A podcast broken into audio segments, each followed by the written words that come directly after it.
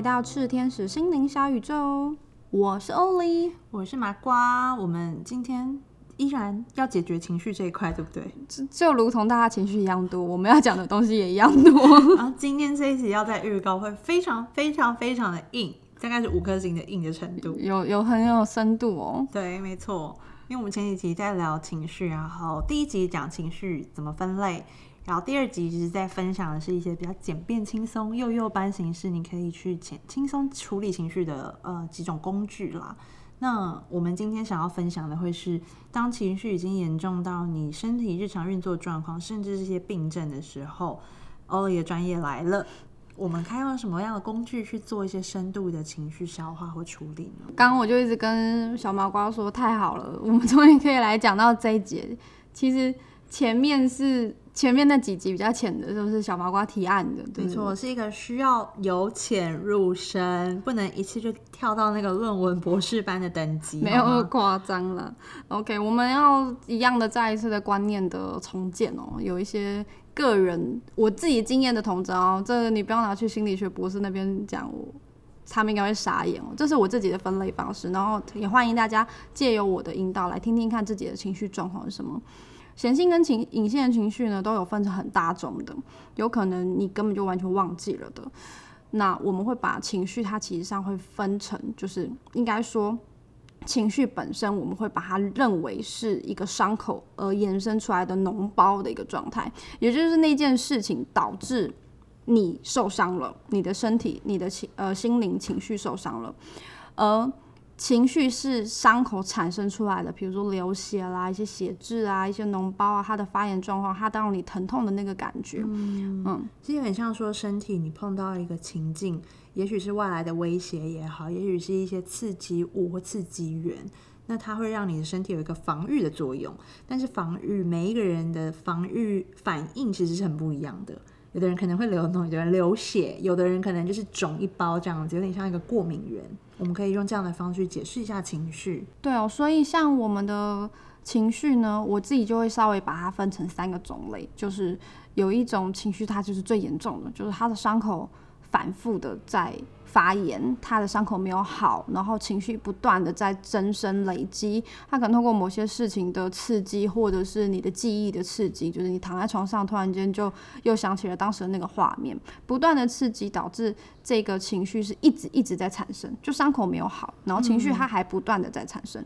所以这时候你就算你爆哭啊，把情绪消化掉，还是没用。因为你本身就是对它还是很会再回来过敏源的环境里面这样，哎，对对对，反复过敏那种感觉。那有另外一种比较中间层次的，就是说它可能是。情绪影响了伤口没有好，或者是你的生活形态、其他的形态导致了伤口没有好。它可能不是只是这件事情的情绪，它可能是比如说包含着你的工作压力也压着你啊，然后长辈的压力压着你啊，你心里面自己设定的一个标准，你自己的烦躁感，然后或者是你现在的目前的金钱焦虑等等的，都有其他的情绪影响到你的其他的作息，影响到了你这个伤口。这件事情你还没有办法把它消化完，还没有办法让它沉淀下来，就是比较外在的一些刺激，又引发了你最原本的这个反应。对，或者就是说这件事情的脓包你还没有处理掉，还没有清干净，还没有好好的痛哭一场，所以其实这个事件还没有算是完全落实，就有点像是呃以前我们健康教育的时候有学过忧郁症，有一段话就是说你在处理一件事情的时候，你其实上是面对它，你第一件事要先看到它，然后处理它。最后面其实还有一个东西叫做放下它，就是你你需要让它一个 ending，那这个伤口可能就是还没有愈合，所以这时候他会需要处理掉这些情绪，先把外在杂乱的或影响反复发炎的这些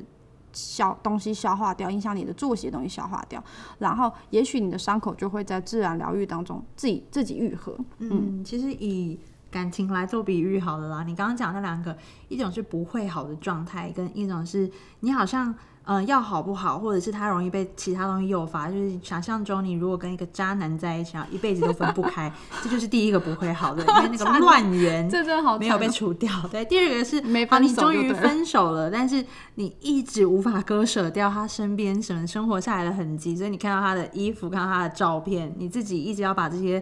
对你不好的东西留在你身边，不去清除它，所以这个也是会让你持续因为分手或者是对于这个人的情感持续会被俩起来，造成你不舒服这样的状态。你确认这譬喻可以吗？哦，我觉得还蛮合适的。好，那我们要讲最后一个，也是比较简单的，就是其实你的伤口已经好了，但是情绪当时产生的那些垃圾还卡在那里，你还没有时间去丢它，哦，你还没有时间去处理它，这个就是最简单的，就是。而且通常这种情这种情况通常是隐性情绪，就是你，所以你会忘记事情是什么，因为你那件事情你想到你已经不会生气。就是很多人会说，诶，其实我后来要想一想那句话，好像好像没什么，我当时怎么生这么生这么大的气啊？对，所以事情可能对你本身已经没有影响，可是当时的情绪它可能夹杂在了别的事情上面，让你一起生气。嗯，哦，一一起这样。这样子有些人可以理解了，就是跟在以这个情感的比喻，就 是以后要来了，你全部都收拾干净了，结果又在你的仓库当中发现了一个可能前两天时候送你的礼物，是即便这个礼物可能当时是好的，可是你又想起来当时候你们说过的一些话，然后这些形式上面肯定会觉得根本就没有什么，好像都过去了，可是你还是会有一些些。当时记忆可能比较不舒服的状况，你没有意识到的，它就在你的心里深处这样子。我跟你讲，我翻了非常多个白眼。我觉得小马瓜这个举例真的是大家听得懂就好。我是我是我是有点傻眼。我觉得很生活化，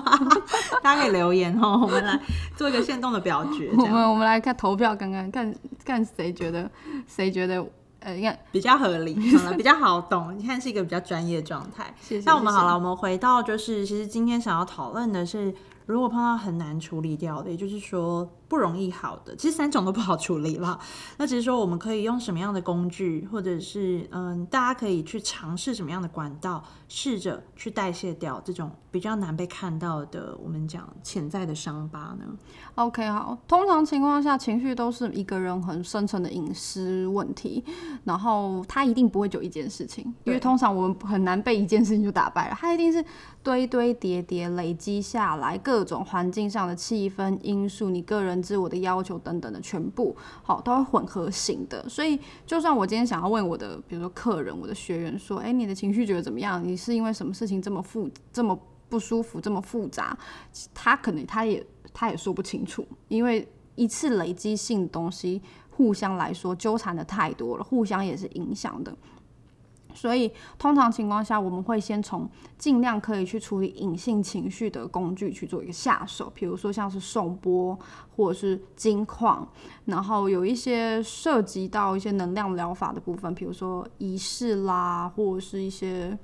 嗯，百圣坛啦，然后或者是配合一些节气的疗愈，比如说春分、秋分，哦，夏至、冬至这样子，跟着地球的环境去运行运作，嗯，就是用外在的呃工具好了，或者是说外在环境比较对的时候，去打开你身体上面的一些感觉、感知这样子。会会之所以会用到外在环境，比较像是说，因为你现在自己心里面就是失衡了，嗯，所以。这时候你再用自己的内在去，比如说你自己想要不断的挖掘，说，哎，为什么这件事我那么生气啊？可是你一想起这件事情就先生气了，对，他又会再反复刺激这个伤口，有点像你一直在摩擦你的伤口那种感觉，哦，所以这时候通常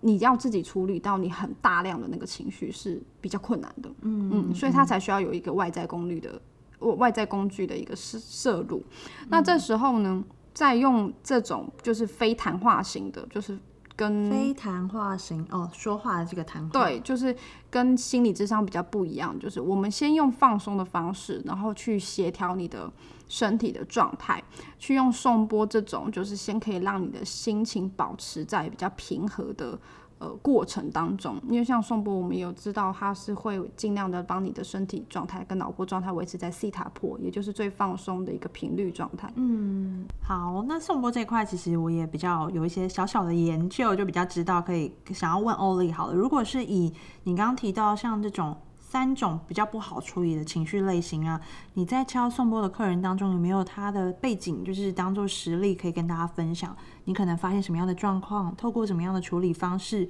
或者是结合其他不同的运用去解决他这个案需要被处理的情绪。我们刚开始都不会去做一个假设，说，诶，客人的情绪状态可能是刚刚上面我们讲的那三种哪一种？因为基本上，嗯，会来到身心灵，我毕竟身心灵不算是主流疗法，嗯，不不算是主流医学哦，所以他今天会跑到身心灵来，一定都是状况偏严重的了，就是他一个一一个累积一定是清理一定是不够，他一定要大范围、大量的各种层次的东东都。都去做处理，所以送波刚开始不会去做一个分门别别类。第一件事情，我们会先做大量的脑波上的放松，就是刚才有说到西塔波的脑波放松，先让他一些浅层的情绪自己自然而然在放松过程中排出来。那也借着这个过程中，我们就会在送波运作的听音啊，或者是感觉深度的时候，还有一些呃从他的排毒的一些状态哈，会去看到说。它可能累积的，比如说是比较多累积在物质的，比如说某个内脏里面啊，或者是某一些关节里面。嗯，就像情绪，它其实会让你的身体有一些紧绷，对，紧绷，或者是我们讲，嗯，气节。好了，举例来讲，像这样子，对，你会发现哦，这个地方特别的不舒服。对，那。很明显，这个客人他可能就是身体上面所累积的，直接就影响到他的生活模式。这个地方只要看到了，我们就会优先处理。因为其实我们身体是蛮聪明的，就是他会去把他需要的东西很快的就呈现出来。你的身体在潜意识的状态下，它其实是很明显，就像是我们之前有提到说，呃，你。你可能在认真工作做事情的时候，你的脑袋中会突然间有一些情绪或以前过去的一些画面，哦，那就是身体它其实上就告诉你说，哎，现在不要先工作了，我我要先处理这件事情。那它这个状态还会也会发生在我们在做送波或者是金矿疗愈或任何可能的能量疗愈的过程当中，就是你的身体会透过一些比如说送波的声音的反馈啦，或者是他自己在。呃，我们在敲波的时候，你的手部或脚部可能会有些跳动。那当然，更深的部分就是我们可以看到一些深度敲波震动音频深度上的变化，还有排毒的一些状态，去寻找到你现在身体部位最需要去做处理的部位是在哪里。它可能不会是能量法都是这样子，就是它可能不会是处理到你心里面所希望的那个目标，因为。其实不同的伤痛，还有情绪或者身体上面的累积，它是有深深浅浅的，而且会互相纠葛的。嗯，可以想象吧？就是原生家庭可能就会影响到你的。交往的状态、感情的状态，也会影响到你工作的模式，会影响到你对自己的评价。所以其实很多情绪相关的议题，它就是会互相的去做影响。那它会放在身体的部位，也会有深有浅，然后也会放在你的潜意识的状态当中，也会互相的拉扯。对，那我们要循着线路，慢慢的去做一个拆解，会比较有效。这是在送波里面常常会遇到的一个方式，所以有时候可能我处理到，比如说内脏好了，就在敲肚子的时候，诶，发现这个肚子的结打不开，就是我们会发现深度进不去，嗯嗯，这个时候就会回去看看，说是不是先被情绪塞住了，有一层薄薄的情绪层在上面，那我们会先去用一些情绪特别的清理手法，先去做一些。排毒代谢，等到情绪处理完之后，回到内脏会突然发现，嗯，怎么好像突然间变变深，对，变深，甚至有一些情绪潜意识很紧绷的客人来的时候，敲钟波其实是可以睡觉的，就是会很舒服。嗯，我会不准他睡觉，我说你不能睡觉，因为他只要一睡觉，他的焦虑紧绷就全部抓狂跑出来，然后。会影响到我们送波敲波的一个深度，他反而是醒着陪我聊聊天，然后我们那边敲敲敲敲敲，故意闲聊放松心情，他反而回去比较好睡。我反而就是在这一块啊，因为毕竟是麻瓜嘛，我没有办法从这么立刻的经验判断去知道说，好他的情绪状况是怎么样。可是的确也会碰到刚刚丽讲到的，比如说他的呃手脚啊是有一些明显的跳动的状况，然后或者说他可能有一些的。情绪，比如说你在拿一些月圆波也好，或者是海豚波也好，你在做敲的时候，你会感觉到，嗯，他们就是非常的有共鸣。对我觉得像这样的模式啊，就算你没有办法就单点的部位去解决掉情绪，可是透过送波，它都是一个比较全面性，然后可以去对应到身体状况或者是情绪的问题，一个蛮好的工具。除了颂钵以外，其实我们也会蛮常善用那个金矿疗愈，因为金矿它是所谓的大地的一个结晶能量，然后当它不同的金矿互相的透过一些排列或共鸣的方式，还有跟身体共鸣的一个方式，所以一般来说呢，因为金矿可以连接到大地母亲，哦，也就是接地的能量，我们会觉得金矿它的呃排毒的状态会比较的轻微。通常金矿疗愈它会比较用在一些很明显，他身体他的整个身体状态还有情绪状态都是一个高度紧绷或者是比较偏错乱型的一个人，哦，我们会去做推荐处理。那他在排毒的过程就是。所有的身心疗法通常都会有伴随着一个相关的排毒，就是可能你之后情绪会有一些起伏的状态。哦，那金矿疗愈完，它就会比较舒缓。嗯，那我来帮大家问一下，金矿疗愈，我们其实上上一集有提到说，可能大部分人可以透过手握的方式自己去做疗愈。嗯哼。但如果是在工作室做金矿疗愈的话，你大概会用什么样的方式去进行吗？通常一次性会用到。七八十位的金矿的伙伴，然后依照着呃我自己预备的金矿，我我觉得讲数量可能大家听不懂，可能讲价钱比较听得懂。这么 我大概准备两三百万的金矿的价格的量，在在这个工作室跟家里面，因为同时要做远距疗愈或者是在现场的疗愈，嗯，然后这些的量呢，就是预备，甚至有的是完全没有用过的，预备在那个地方就是给。客人随时他身体或心理状态有任何需要做金矿对应，就会去做选择。那一次大概会是七八十位，然后呃金矿在身上吗？放在身上，或者是放在周边，对，就是尽量的靠近这个人，然后会点一些蜡烛去增强他的能量连线度。然后同时呢，金矿会先跟这个人做一个媒介上的连线对应，所以他们两个会先做一个共振的确立。就是它会涉及到比较多，听起来比较像能量上面的比较虚幻的一些。有进入到魔法学院的大概三颗星，谢谢，帮大家做一个难易度的分类。对，所以金矿疗愈它的帮助性情绪的缓和性比较高，可是颂钵的话，它有的人他的情绪就会。呃，很很突然性的会有一个爆炸，所以其实我们还蛮常经遇到过，就是呃，可能送波敲一敲，我发现他这边有些节点卡住了，然后当我发现，比如说像月圆波比较会去处理情绪的部分，他都没办法去处理的时候，也许我就会拿出海豚波出来做最后面的一个接引，然后通常这个时候他就会大爆哭，就是会很很崩溃的。很崩溃的爆哭。那像之前，因为我们我们这边有一个那个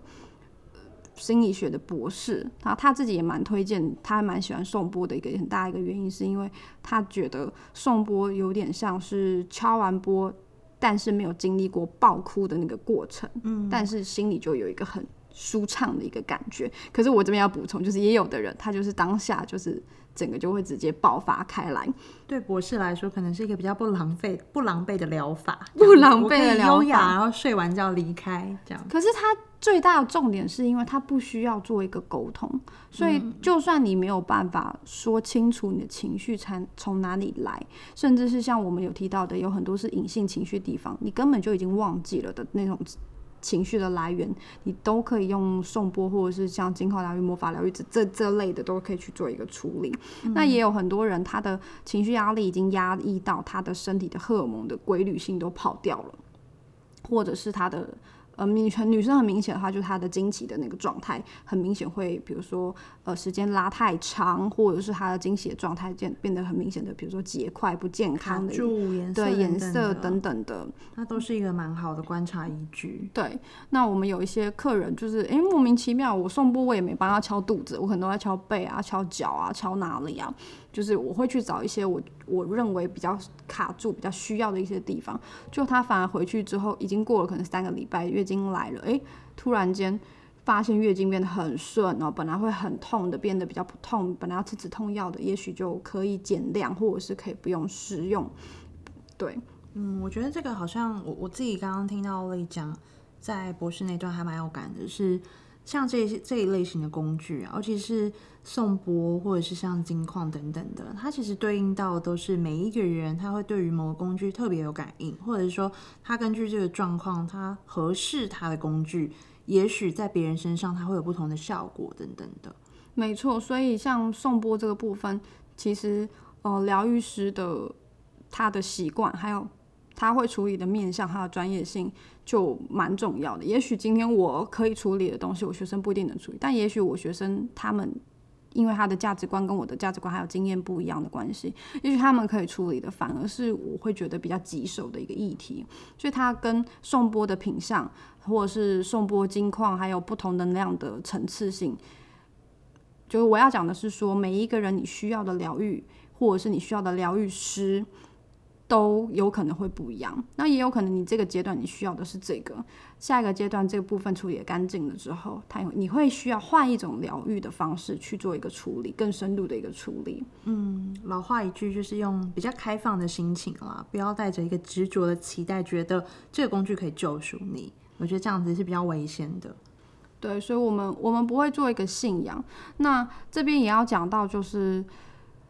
我们要一直重复的提到说，你有情绪，其实上是一件很正常的事情。同样的一件事情，随着它发生的时间点，随着它发生的过程，随着它你拥有你之前的一些经验模式，然后你去。遇到了这件事情，每个人会不会产生情绪都不一定。有一件事，有的人常常会去跟家人讲他的情绪，就家人就会回他说：“这有什么好了不起的？我以前叭叭叭叭叭叭叭，哇，你就会爆炸，再叠加一层上去，对，马上第二度重伤这样子。旧的没去，新的又来，这样。对，所以因为每个人都不一样，然后每一个事件都不一样。呃，我也要讲，就可能我不是你，我也不知道你的情绪真实的是什么。但总而言之，情绪它是没有对错的。嗯，我觉得甚至连你自己在不同阶段，你碰到一件事情的时候的感受也不一样。也就是说，刚刚我提到的，比如说你在以前面对这件事情的感受是非常生气的，但到现在这个阶段，你可以理解哦，你生气的点，又或者说你觉得以前那个生气其实是非常的不必要的。所以大家其实要做的事情是，你尊重自己的情绪，尊重不同阶段的自己，然后同时也可能在。碰到别人有情绪的时候，去试着理解，我觉得这是一个还蛮嗯彼此适合对待彼此的一个方式。所以通常情况下，我们如果遇到伙伴们有情绪上的议题哦，最重要的就是做好陪伴的这个动作，我觉得是我我觉得是最好的。然后也不需要多做什么只字片语，而是让他感觉到说他现在这个存在的当下，他在情绪这个当下。他不是一个人，他是有别人可以依靠的，他是被支持着。我觉得这是很重要的一个感觉。对，那我们今天就先到这边，接下来的情绪的议题呢，会从一些个案的一些情况，或者是身体的病症的一些情况做一个下手，继续跟大家做说明哦。然后一样哦，有任何的问题有需要留言的，欢迎在下方或者是私讯我们次天使 FB 的那个粉丝专业，好留言给我们，我们都会继续的更新更多的主题。好，那我们今天就先跟大家说拜拜喽，拜拜。